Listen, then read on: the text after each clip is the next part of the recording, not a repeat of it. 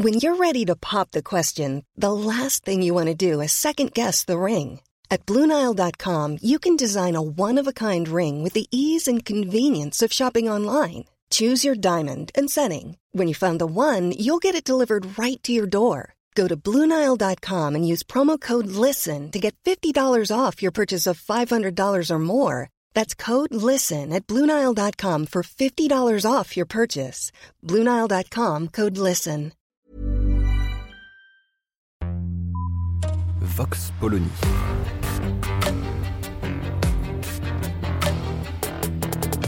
L'actualité vue par la directrice du magazine Marianne, Natacha Polony.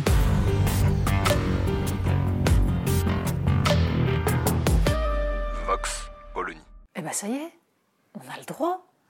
On a enfin le droit de se poser quelques questions sur les origines du coronavirus. C'est Mark Zuckerberg qui nous y autorise assez gentiment. Et là, il y a quand même quelque chose d'extrêmement intéressant.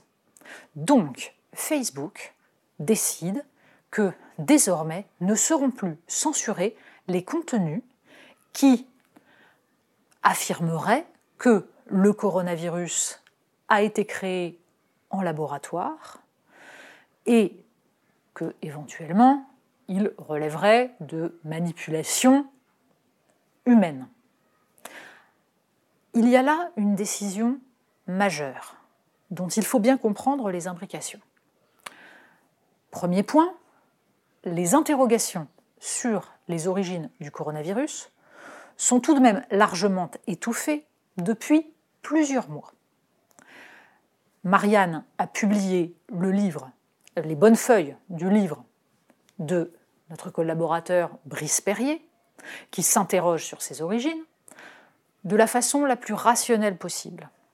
Et Brice Perrier expliquait tout à fait justement comment avait été totalement étouffée toute recherche sur la question, puisque la seule hypothèse autorisée était le passage par un animal, le pangolin au départ, et comme il a été prouvé que ça n'était pas passé par un pangolin, eh bien, ça devait être un autre animal, mais on ne savait pas lequel. Prière de ne surtout pas se demander pourquoi un tel virus avait pu surgir dans un endroit concentrant des laboratoires travaillant sur des coronavirus, accessoirement travaillant avec les programmes d'armement biologique de l'armée chinoise, ce qui a depuis été démontré par une agence américaine. Quand Marianne a publié ses bonnes feuilles, très peu d'articles évoquaient cette question-là, et d'ailleurs le livre de Brice Perrier n'a pas non plus été particulièrement repris. Puis, les choses ont commencé à bouger, notamment un article dans le Figaro, puis quelques autres. Pourquoi?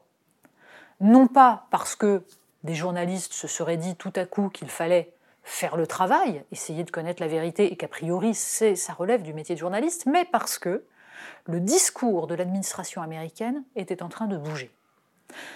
En effet, Donald Trump a certainement fait beaucoup de mal à la véritable recherche autour des origines du coronavirus en euh, expliquant avec ses rotomontades habituelles que c'était un virus chinois et qu'il provenait d'un laboratoire, immédiatement, tous ses opposants, et Dieu sait qu'il y en a, ont considéré que ça signifiait donc que cette hypothèse était fausse et qu'elle relevait du complotisme. De telle sorte que Joe Biden, quand il est arrivé, quand il a été élu, a eu comme premier réflexe bah, de stopper les enquêtes.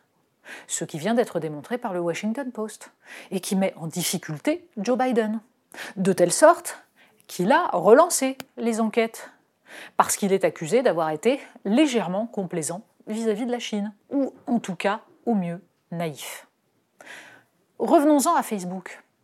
Facebook vient donc de décider qu'il n'était plus complotiste de se poser des questions ou même d'affirmer. Alors, cela dit, ça ne signifie pas qu'il soit légitime d'affirmer sans aucune preuve que le coronavirus aurait été créé en laboratoire de toutes pièces. C'est toute la différence entre une affirmation de quelqu'un qui n'y connaît rien, qui est derrière son ordinateur, et, par exemple, d'un journaliste qui, comme Brice Perrier, enquête, se pose des questions et se garde d'affirmer quand il n'a pas de certitude ni de preuve. En revanche, la question est de savoir s'il est véritablement raisonnable de laisser des plateformes décider ce qui relève du complotisme ou non. Nous sommes tous d'accord qu'il est dangereux que des fausses nouvelles, des rumeurs, des affirmations délirantes puissent se répandre par le biais des réseaux sociaux. Cela pose un problème démocratique majeur. Mais la réponse peut-elle être dans les mains des plateformes qui vont décider en fonction d'intérêts soit idéologiques et moraux qui les regardent, mais qui ne sont pas démocratiques, soit en fonction d'intérêts géostratégiques.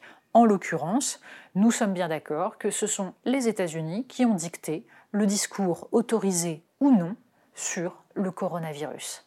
Il y aurait là, à minima, une réflexion à mener. Les journalistes y sont-ils prêts dans la mesure où eux-mêmes se sont bien gardés de risquer d'apparaître comme complotistes? Vox Polony. Retrouvez tous les podcasts de Marianne sur les plateformes de streaming. Et puis les analyses, articles et entretiens de la rédaction sur marianne.net.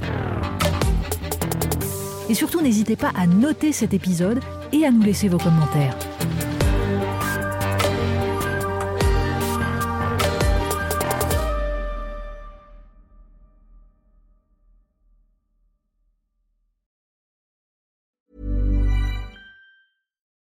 Join us today during the Jeep Celebration event. Right now, get 20% below MSRP for an average of 15178 under MSRP on the purchase of a 2023 Jeep Grand Cherokee Overland 4xE or Summit 4xE. Not compatible with lease offers or with any other consumer incentive offers. 15,178 average based on 20% below average MSRP from all 2023 Grand Cherokee Overland 4xE and Summit 4xE models in dealer stock. Residency restrictions apply. Take retail delivery from dealer stock by 4 1. Jeep is a registered trademark.